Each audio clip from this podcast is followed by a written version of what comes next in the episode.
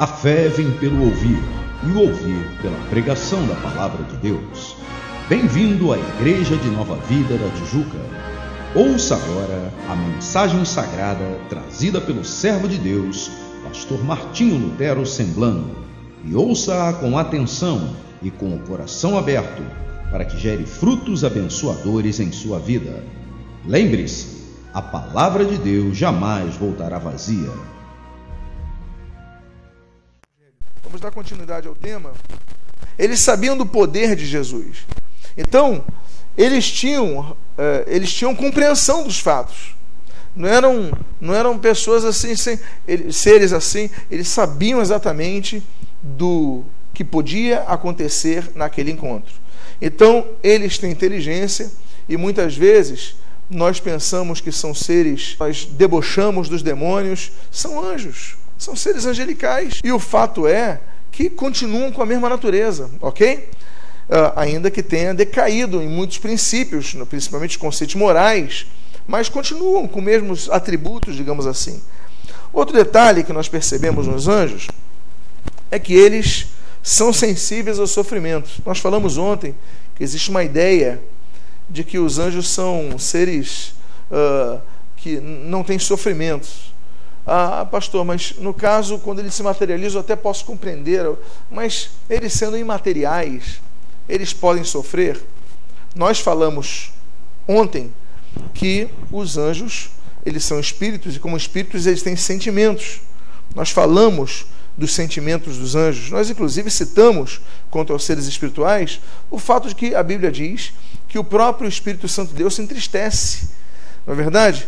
Então, não entristeçais o Espírito. Então nós percebemos que os seres espirituais não são aqueles seres robóticos que aparecem nos filmes sérios, não, sorriem, não, choram, ficam. Uh, não, eles têm sentimentos. Agora, além disso, eles sofrem, eles têm sofrimento. Você pode perceber isso, por exemplo, no termo de Lucas, capítulo 8, versículo 28, que nós lemos assim: Que tenho eu contigo, Jesus, filho do Deus Altíssimo? Peço-te que não me atormentes. Você está lendo o texto aí, que é baçanices. E baçanices, porque atormentar no português parece nos dá noção mais de, poxa, está me. É, não dá noção de dor, dá noção de. está incomodando, está me atormentando, está me incomodando. Mas o termo no grego é muito mais forte.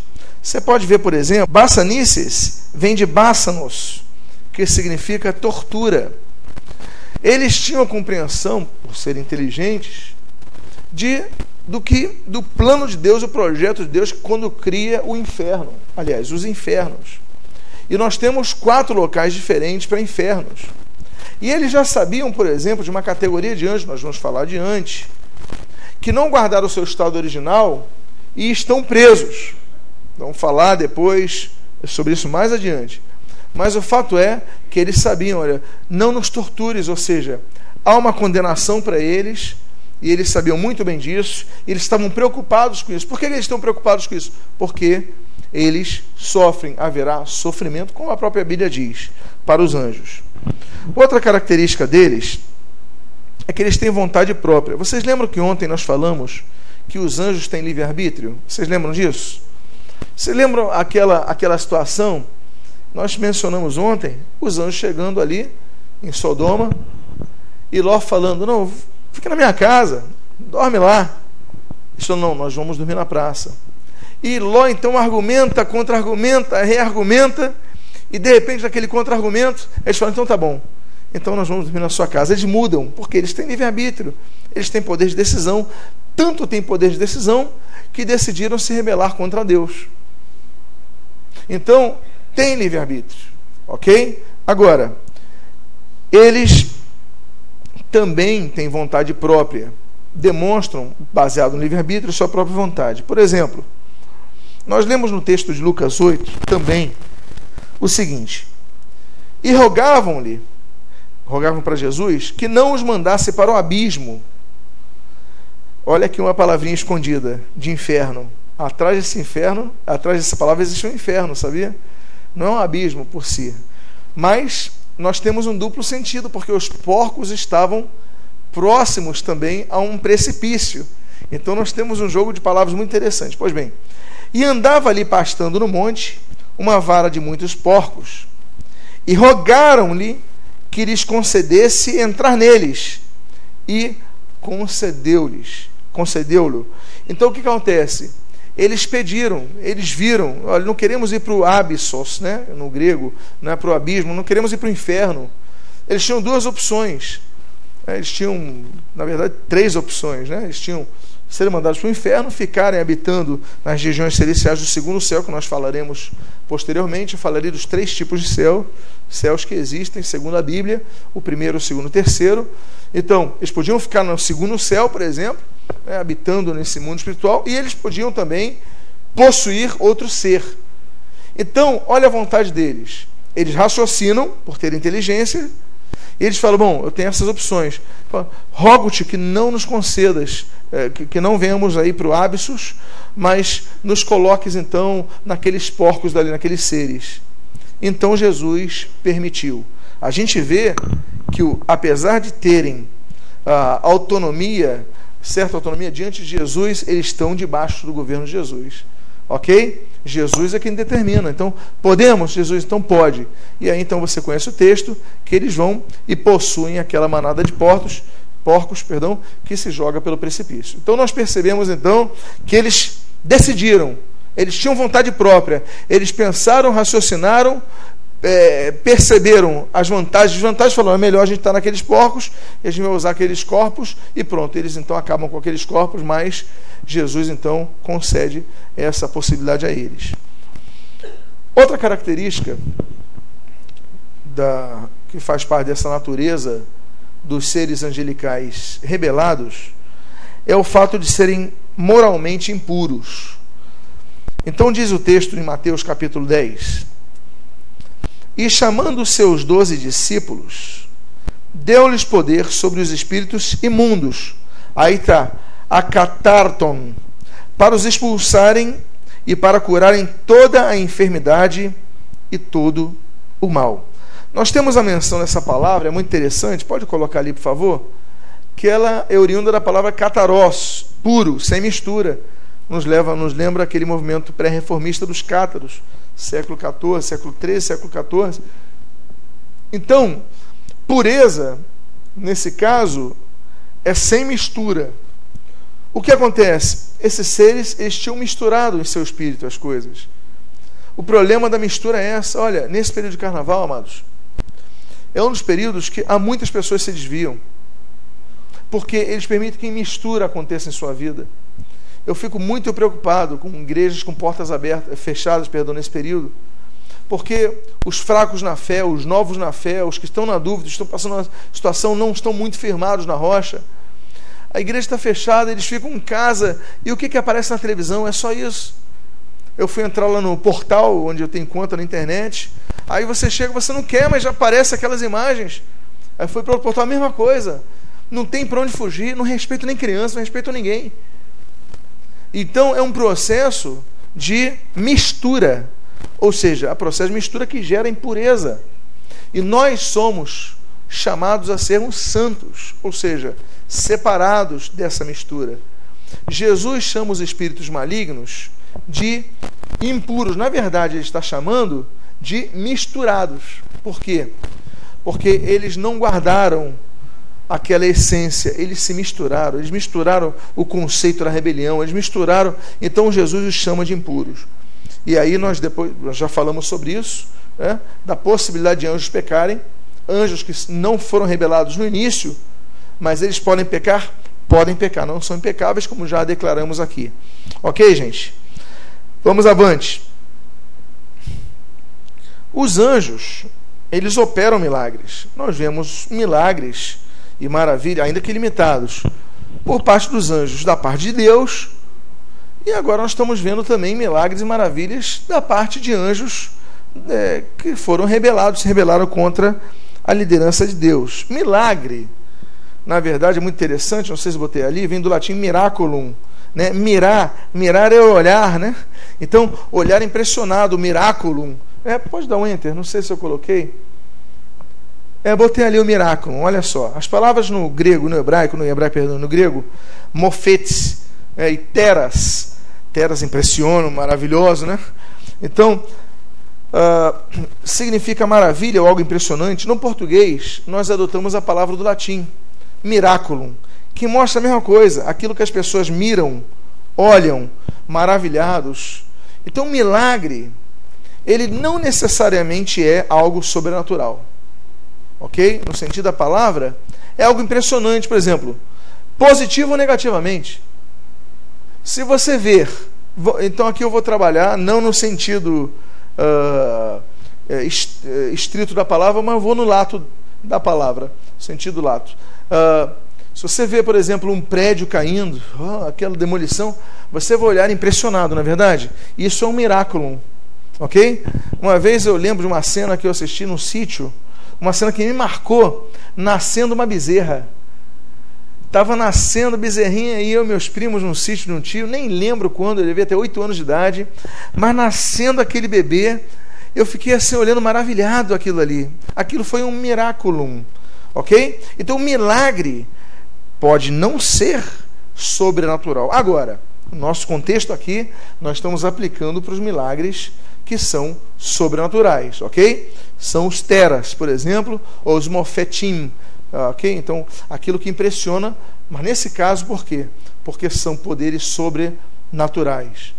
Então, por exemplo, nós vemos ali o caso uh, no Êxodo 7, versículos 10 a 12, quando diz o texto sagrado: E lançou Arão a sua vara diante de Faraó, diante de faraó e diante de seus, dos seus servos, e tornou-se em serpente. E os magos do Egito fizeram também o mesmo com os seus encantamentos, porque cada um lançou a sua vara e tornaram-se serpentes, em serpentes. Mas a vara de Arão tragou as varas deles. O que nós vemos aqui nesse primeiro texto que vamos analisar é que existem poderes sobrenaturais na parte do mundo espiritual. Deus, por exemplo, nós vemos aqui poderes em um homem, em um ser humano, Arão, e nós vemos poderes em outros seres humanos, que são os magos do Egito. Ora, os magos lidam diretamente com espíritos, né? eles têm contato direto com espíritos, então são pessoas muito usadas pelo mundo espiritual. Mas Deus também usou um homem tecnicamente não haveria como transformar uma vara em serpente. Não há nada que possa transformar uh, um, um, esse tipo de matéria em uma, uma vara, okay, ou seja, já é um elemento natureza, ainda que morto, estava né, cortado, então estava fora de sua raiz, não tinha mais vida, e transformar em, em um ser animado, como nós chamamos, né? Uh, um animal. Mas Deus, através de Arão, fez isso. O milagre não era de Arão, era de um ser espiritual, Deus. Assim como aqueles magos também operaram maravilhas através disso. E nós vemos, amados irmãos, que existem situações que acontecem no mundo espiritual que são miraculum, que são verdadeiros milagres. Você fala, como é que pode um reino das trevas fazendo milagres? Isso acontece, acontece.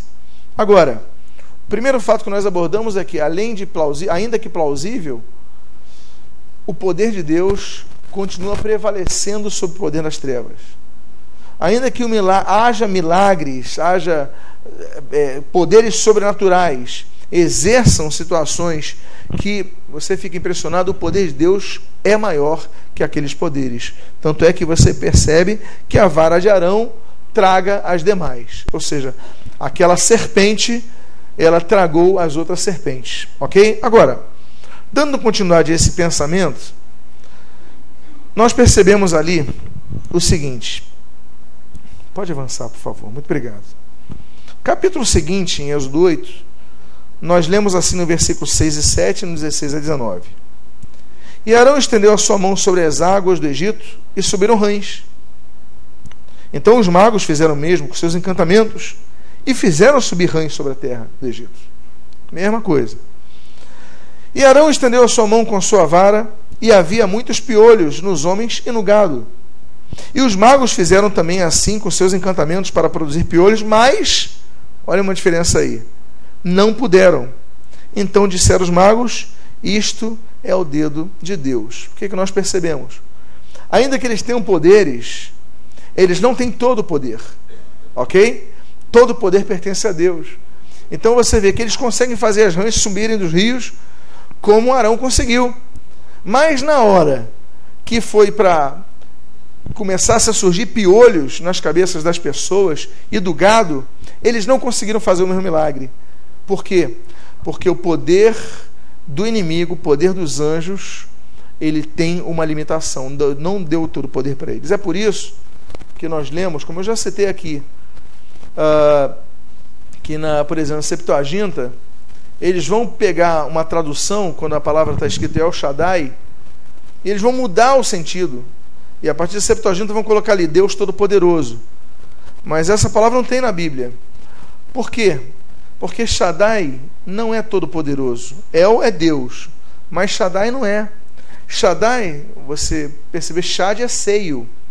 Uh, então Shaddai é seios.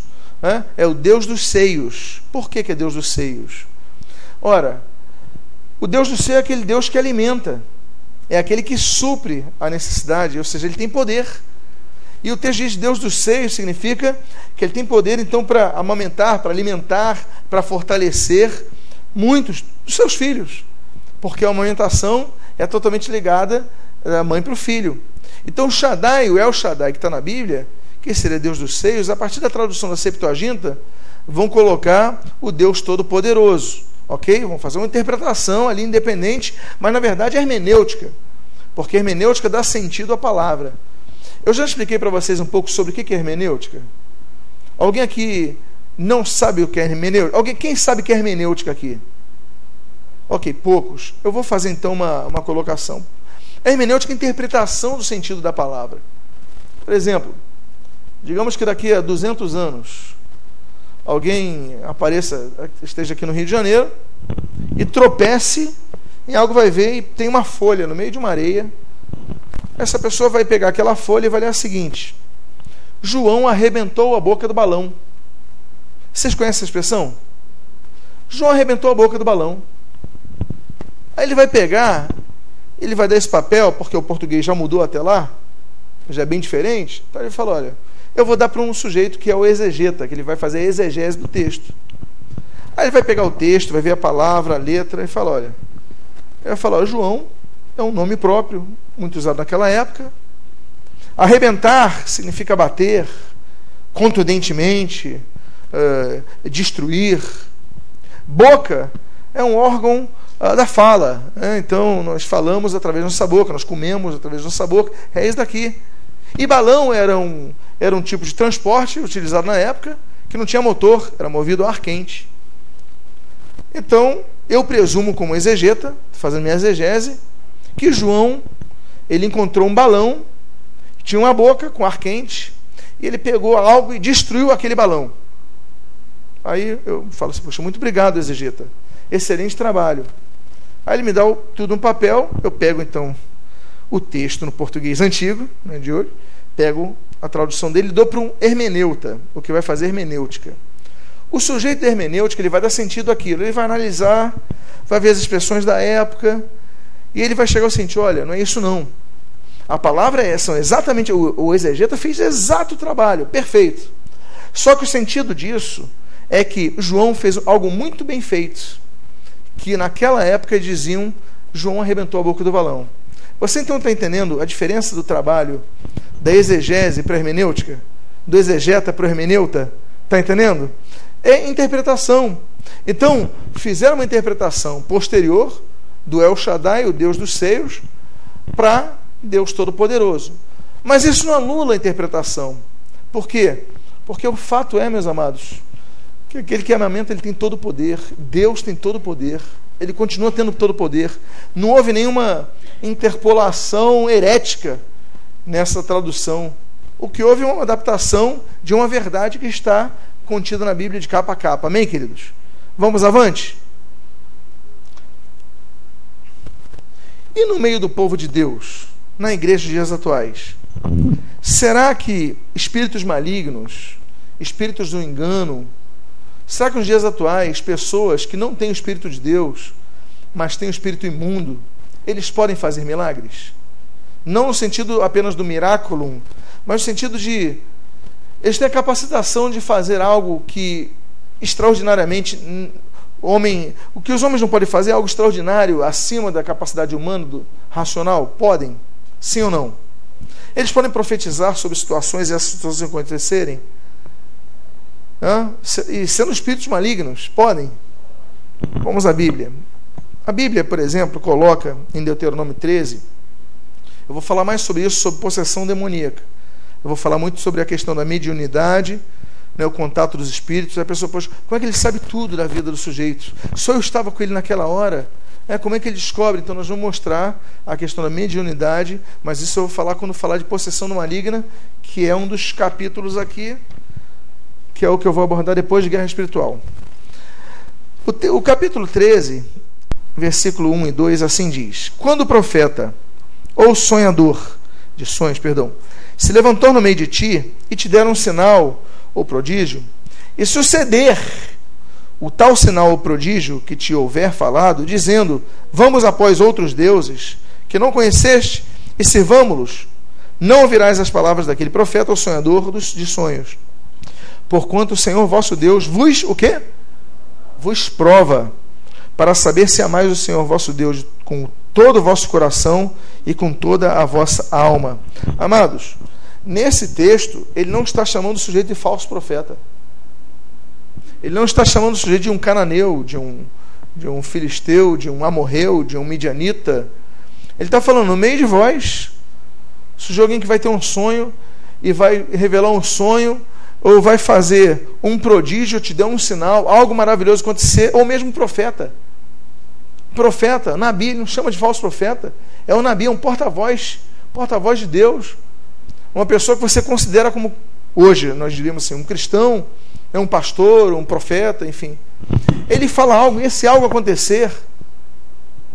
Aí você vai ficar maravilhado, eu fico, nós ficaremos maravilhados, é o sobrenatural. Mas, se a seguir ele começar a dar palavras que sejam contrárias à palavra de Deus, contrárias aos princípios bíblicos, aí a Bíblia diz: olha, você não vai ouvir a palavra daquele profeta, continua chamando de profeta, ou sonhador de sonhos. Por quê?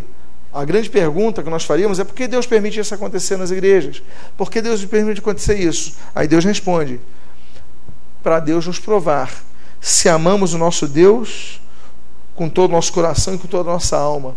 Amados irmãos, muitas vezes profetas são usados e acabam destruindo vidas. E são profetas de Deus. Pregam a Bíblia, falam a palavra de Deus, mas profetizam e você toma uma decisão pautada ali, você confia mais no homem do que na palavra de Deus, você não vai conferir na palavra de Deus, você esquece a Bíblia quando recebe a profecia, ainda mais se ela for dada de uma maneira mais incisiva, e você vê as maravilhas, a cura, há milagres, você fala, vou seguir esse homem. Só que Deus começa a falar assim: não, você não tem que amar o homem, você não tem que ser, amar Deus acima de tudo. E no caso, com consequência, a palavra de Deus acima de tudo. Você está entendendo o que eu digo? As seitas surgem assim. Muitas seitas surgem assim, através de milagres, através de, de curas. Há pessoas, meus amados, que operam milagres, que trazem revelação no meio do culto, tem uma vida errada. Tem uma. A Bíblia diz: não siga aquela pessoa. Você não ouça aquela pessoa. Continua sendo profeta. Continua sendo no meio do povo. Mas o que ela ensina está contrário à Bíblia. Não siga. Por quê? Porque acima de seguirmos o homem, temos que seguir a Deus, a palavra de Deus. Acima de amarmos o homem, por mais que amemos essa pessoa, mas espera aí, o princípio da palavra de Deus. Os irmãos estão entendendo? Vamos avante. Outro motivo, sentido, ministério dos anjos caídos é que eles, eles procuram desviar os salvos. Jesus, quando compara Satanás a um ladrão, ele diz naquele trecho que eu creio que todos conheçam, João 10, 10, que o ladrão vem somente para roubar, matar e destruir. Ora, não se rouba aquilo que não tem valor, não se tem valor, não é verdade? Só rouba-se o que tem valor. O que nós temos mais precioso em nossas vidas, meus amados? a nossa salvação. Então, Satanás quer roubar a nossa salvação. É o que ele vai lutar. eventos como esse que acontece em nossa cidade são atitudes de ataque tão inteligentes que muitos cristãos eles ficam e aceitam. Ele, ele mata, procura matar o nosso espírito, ele quer destruir a nossa vida. Só se destrói, volto a dizer, o que foi construído um dia. Não se destrói o que não foi, construído. Então, nossa vida é uma construção, são vários tijolinhos. E Satanás quer destruir tudo aquilo que você construiu. Você vê, por exemplo, o que foi cantado aqui da minha família. Lindo, e olha que composição. O Espírito Santo, quando pegou esse homem, falou: ó, Nessa eu vou dar uma caprichada nesse homem, vou dar uma sacudida nesse homem. Que belíssima letra da família. E nós sabemos que a família tem procurado, tem sido, tem sido atingida para ser destruída, mas de maneira veemente.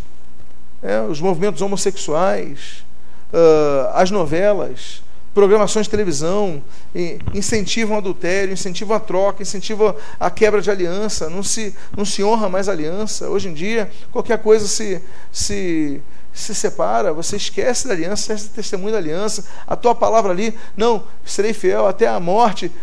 Essa palavra muda na semana seguinte, não se tem mais palavra, não se honra mais. Então, o objetivo de Satanás é destruir o que foi construído. Por isso que essas questões são importantes, para preservar aquilo que foi destruído. Amém? Aquilo que foi construído. Amém, queridos? Para que Satanás não destrua. Agora, a Bíblia diz, quando Paulo escreve ao seu filho na fé, ele traz uma revelação muito importante.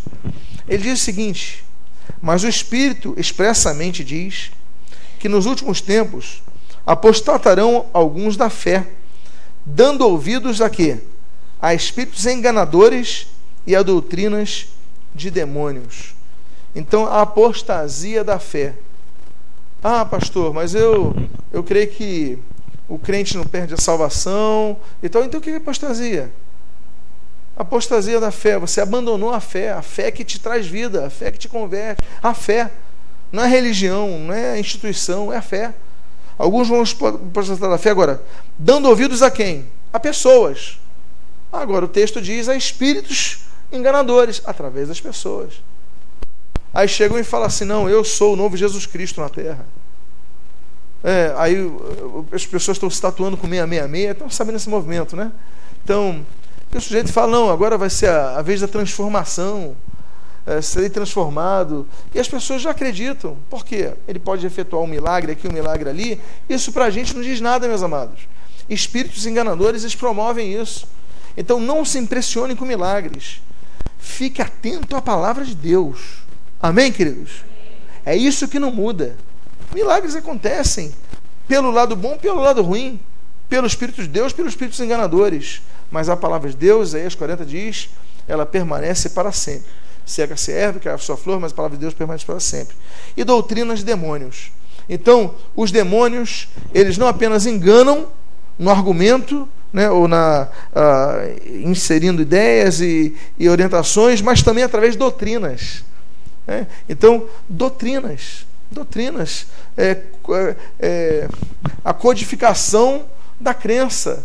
Né? Então, começa a colocar doutrinas e você começa a entrar na doutrina. Olha, meus irmãos, quantas pessoas que começaram a entrar com algumas doutrinas, aceitar algumas doutrinas, hoje estão totalmente desviadas. E você vai aceitando e doutrinas muitas vezes não codificadas, que são conceitos que podem ser escritos por denominações, por exemplo. Não, eu vou ser cristão, vou ficar na minha casa, mas vou seguir a Deus na minha casa. Eu não quero mais instituição, não, não preciso ficar, ah, meu líder me decepcionou, não quero líder nenhum, vou ficar na minha casa. Você começa a ficar em casa, daqui a pouco começa a esfriar, daqui a pouco começa a piorar, daqui a, daqui a pouco você está frio, daqui a pouco você está morto. Porque um abismo é chamando outro abismo, você vai acomodar naquilo. Por isso que a Bíblia fala: olha, vocês não podem deixar de se congregar, como fazem alguns. Esse problema já aconteceu na igreja. Ah, mas eu, eu não quero isso. Não deixe de se congregar. Esse é o primeiro passo para se desviar. Tem muito crente que se acha tão bem com Deus que acha que não vai se desviar nunca. Não, eu permaneço firme com Deus. E aí não está nada, não tem, não tem vida espiritual, não tem nada, não tem frutificação. Bom, doutrinas de demônios. É o que fazem muitos apostatarem na fé. Outra coisa, os demônios, eles promovem doenças. Nós sabemos que nem todas as enfermidades são provocadas por demônios. Há enfermidades causadas por você tropeça na rua, machuca o joelho, você fica mancando, você está enfermo. Mas não foi demônio, às vezes você tropeçou. Eu, se eu jogar bola, chego suado, abro a geladeira, vou beber aquela água gelada, me viro de costas para o congelador aberto, eu não vou culpar o demônio. Eu vou ficar enfermo por falta de sabedoria minha, não é verdade? Nem toda enfermidade é causada por demônio. Tem enfermidades, por exemplo, que são herança genética. Então, tem pessoas que nascem com enfermidade ou tendência a certas enfermidades porque está no seu sangue. Isso faz parte do pacote do, da corrupção do homem no pecado original. Então, vai passando de pai para filho. Aí o sujeito contrai sífilis, a sua esposa engravida, vai passar alguma coisa para o filho. Então, aspectos uh, genéticos né, vão passar, o DNA está aí para confirmar mais do que eu, de tudo que eu estou falando. Então, tendências, enfermidades, tem muitas que são de ordem natural. Agora, tem outras que nós devemos compreender que tem ordem espiritual. Então, por exemplo, vejamos ali alguns casos. Mateus capítulo 4, versículo 24, falando sobre a fama de Jesus, diz assim: E sua fama correu por toda a Síria, e traziam-lhe todos os que padeciam, acometidos de várias enfermidades e tormentos, os endemoniados, os lunáticos e os paralíticos, e ele os curava. Está falando que Jesus curava os endemoniados. Ou seja, o endemoniamento como uma, uma doença ou também o endemoniamento como causa das enfermidades são citadas aqui. O texto seguinte, Lucas 9, é mais claro. Ele diz assim: E convocando os seus doze discípulos, deu-lhes virtude e poder sobre todos os demônios para o quê? Para o quê? Curar enfermidades. Ou seja, o poder contra os demônios que Deus deu aos seus discípulos, ele também existe para a cura de enfermidade. É por isso que nós sempre oramos pelos enfermos nos cultos. Porque nós cremos que Jesus deu essa autoridade. Agora, sobre toda sorte de doenças. Não apenas, eu estou falando de, de, seres angelicais, estou falando da doença espiritual. Mas a Bíblia fala toda sorte de doenças naturais e espirituais. E em nome de Jesus nós oramos. Eu não tenho poder para te curar. Mas o nome de Jesus, a fé em Jesus tem. Então nós impomos as mãos e oramos. E vidas têm sido curadas. Amém, queridos? Então, uh, esse aspecto nós não podemos desconsiderar. Bom, a partir de agora, então, nós falaremos sobre o líder da rebelião dos anjos. Vamos lá. Em primeiro lugar, vamos falar da origem de Satanás e sua posição inicial na hierarquia angelical. No meio de uma profecia dirigida aos reis de Tiro e Babilônia, Deus traz elementos que traduzem fatos ocorridos há muito e muito tempo atrás. No texto, por exemplo, inicial que nós leremos, que é o Ezequiel 28, assim nós, nós lemos: Tu és o sinete da perfeição, cheio de sabedoria. Está falando então desse líder dos anjos, caídos, e formosura. Estavas no Éden, jardim de Deus. De todas as pedras preciosas te cobrias. No dia em que foste criado, foram eles preparados. Tu eras o querubim da guarda ungido, e te estabeleci. Permanecias no monte santo de Deus, no brilho das pedras andavas. Perfeito eras em todos os teus caminhos, nos teus caminhos, perdão, desde o dia em que foste, que foste criado, até que se achou iniquidade em, em ti. Na multidão do teu comércio se encheu o teu interior de violência, e pecaste. Pelo que te lancei profanado fora do monte de Deus, e te farei perecer Ó querubim da guarda, em meio ao brilho das pedras. Elevou-se o teu coração por causa da tua formosura, corrompeste a tua sabedoria por causa do teu resplendor. Esse é o texto de Ezequiel. Vamos falar do termo não bíblico de Lúcifer. Há uma ideia, há um conceito que uh, o termo Lúcifer é bíblico e não é bíblico. Não existe a palavra Lúcifer na Bíblia. Isso é uma invenção que nós vamos perceber que vai passar para o latim a partir dos, apenas na Vulgata no século V. Dá um enter aí, pode dar enter nessa página daí. E ele é pautado numa tradução da Septuaginta, por isso que eu falei, mais complicado, mas vamos lá, vamos devagarinho que a gente chega lá. Quando no século II se traduziu aquela expressão estrela da manhã, filho da alva, ou seja, filho da alvorada, ok? Filho daquele que transmite a alvorada, que essa divindade é uma divindade grega chamada Fósforo, né? ou Eósforo, que era filho da própria aurora chamada Eos. Pois bem, o texto bíblico diz o filho da alva. É, estrela da manhã, o texto ali está botando brilho só no, no, hebraico. Agora, filho da alva, então se criou, estrela, é brilho, estrela da manhã, porque fala o filho da alva, foi uma, me permitam o termo, uma invenção dos tradutores colocar estrela da manhã, porque já cita a estrela da manhã também em outros textos. Então ele aproveitou a citação de estrela da manhã e colocou ali, está tudo bem. Não muda o sentido, porque falou o brilho. Agora, está falando de brilho, estrela da alva. Aí a Septuaginta, que é uma tradução que vai acontecer no Egito, no século II a.C. Então, eles ali para a biblioteca, eles pegam, e a comunidade judaica era muito grande, eles pegam todos os livros de todos os idiomas, não só as escrituras hebraicas, e eles começam a traduzir tudo para o grego, para que naquela biblioteca em Alexandria todo mundo tivesse acesso a todos os escritos em grego. Ou seja, eu, é, o sujeito que sabia o grego laconé, ele podia ler os escritos babilônicos, que estariam em grego, ele podia ler os escritos assírios, que estariam em grego. Os irmãos estão entendendo? Eles podiam escrever, é, ler os escritos hebreus, que estariam em grego. Então o faraó, ele fala o seguinte: olha, vamos traduzir então também todos os livros em grego, inclusive as escrituras hebraicas, que para nós é o Antigo Testamento. Quando eles vão traduzir o Antigo Testamento para o grego, vai haver naturalmente o trabalho da hermenêutica o princípio da interpretação.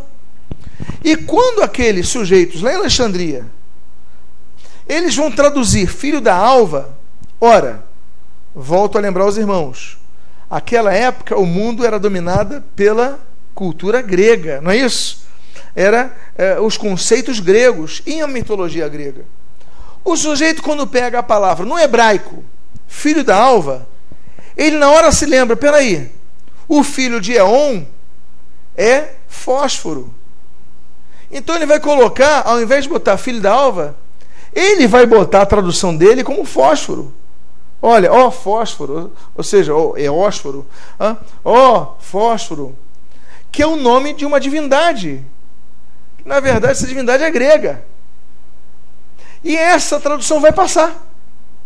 E os judeus que leem em hebraico, eles vão ler que é filho da alva. Mas as novas gerações que estão lendo grego, eles não vão ler Filho da Alva. Eles vão ler Eósforo ou Fósforo.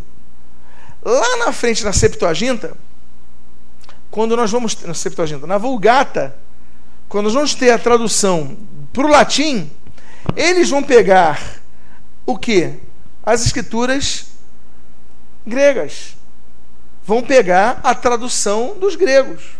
E quando vão pegar ali na hora, o Jerônimo ele vai pegar, ele vai e a sua equipe, naturalmente, ele vai pegar ali e vai ler, peraí, fósforo ou eósforo? É um ser que transmite luz, transmite alvorada. Então Jerônimo, que criou muitos neologismos, inclusive infernos, ele vai criar um novo termo. Eu não vou botar fósforo aqui, é uma divindade. Eu vou então botar aquele que transmite a luz. E ele usa um nome comum na época. E o nome que significa aquele que transmite luz era Lúcifer. Daí, por exemplo, nós temos, por exemplo, um bispo de Cagliari na Itália, que se chamava Lúcifer de Cagliari, era um bispo cristão.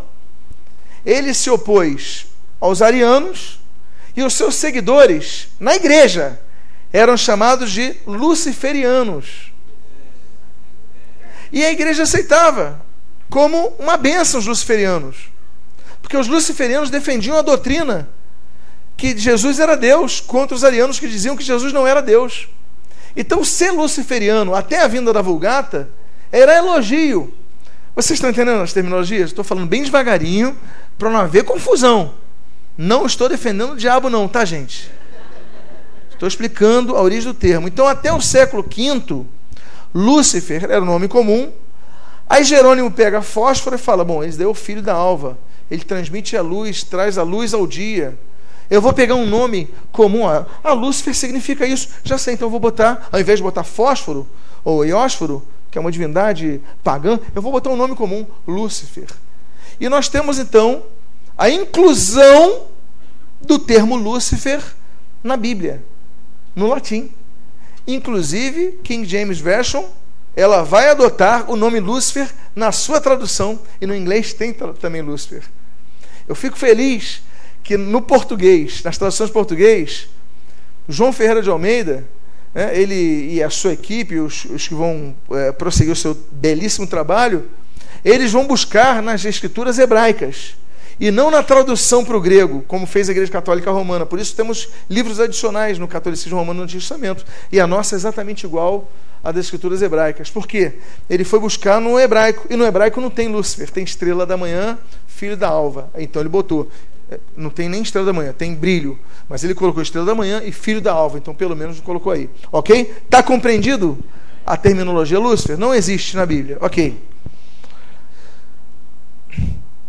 E ele então cita um segundo texto, que aí temos a estrela da manhã, Hailal, eu vou explicar já. Então está assim: Como caíste do céu, ó estrela da manhã, filho da alva, como foste lançado por terra, tu que debilitavas as nações. Tu dizias no teu coração: Eu subirei ao céu, acima das estrelas de Deus exaltarei o meu trono. Subirei acima das mais altas nuvens e serei semelhante ao Altíssimo. Então nós temos esses dois textos base, os quais nós vamos começar a trabalhar agora. Um pouquinho mais. Vamos lá, vamos avançar. Primeiro, vamos então pegar esses textos, vamos trabalhar tudo em cima desses textos. Em primeiro lugar, a sua posição hierárquica era uma posição especial, falam hierárquica nos, nos termos angelicais. Avance, por favor. Diz o texto o seguinte: Tu eras o querubim da guarda ungida, me mexar, e te estabeleci. Olha só, se nós analisarmos a origem das palavras, me mexar, nós vemos que aquele querubim, ele era Messias também. Aí é você que fez o cruz credo e fez sinal da cruz, já está segurando uma pedra para me apedrejar. Mas espera um pouquinho. Vamos trabalhar no sentido é, exato da palavra ungido. Vá avante.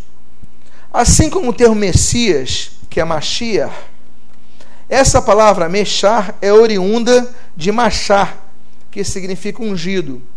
Qual era o sentido?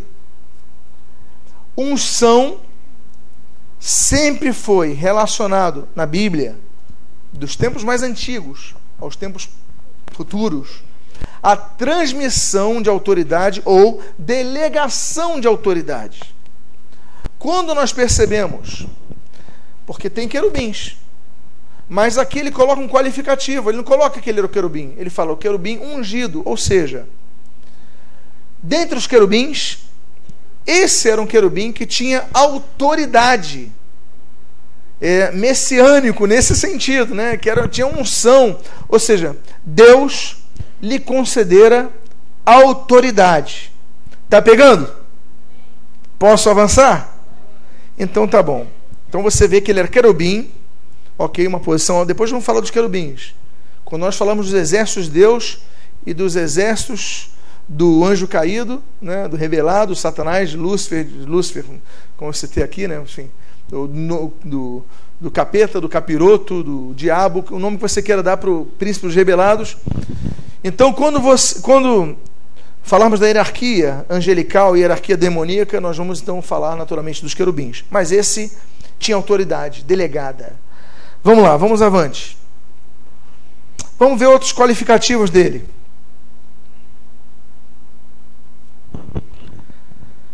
Ele era chamado de estrela da alva, ou estrela, ou filho da, da alva, pela estrela da manhã e filho da alva. Pode avançar.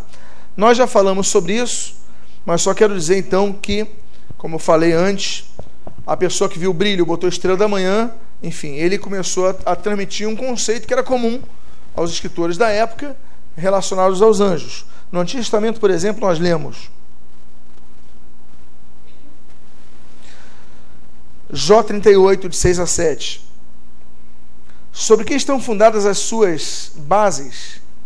Ou quem assentou a sua pedra de esquina quando as estrelas da alva juntas alegremente cantavam?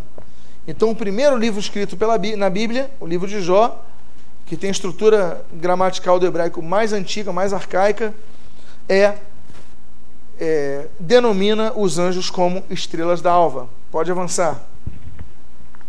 Nós temos lá na frente, nós citamos o livro mais antigo da Bíblia e vamos falar do livro mais recente da Bíblia, que é Apocalipse. No último capítulo de Apocalipse, inclusive, versículo 16, assim diz: Eu, Jesus, enviei o meu anjo para vos testificar estas coisas nas igrejas. Eu sou a raiz e a geração de Davi, a resplandecente estrela da manhã. Então, uma terminologia comum aos seres espirituais, ok? Vamos avante. Outra característica dele é que ele era cheio de sabedoria. Volto a dizer, depois vou trabalhar na questão da palavra sabedoria, assim como vou trabalhar na questão da palavra perfeição. Satanás era perfeito. Só que a Bíblia cita três vezes e usa três palavras diferentes. Vamos trabalhar nisso. Vamos avante. Vamos começar com uma delas. Perfeito era em formosura. Só que o termo perfeito aí é Kalil. E Kalil significa completo, inteiro. Está falando da formosura dele. Ou seja, o ser mais belo que Deus criou, ele colocou a beleza completa em Satanás.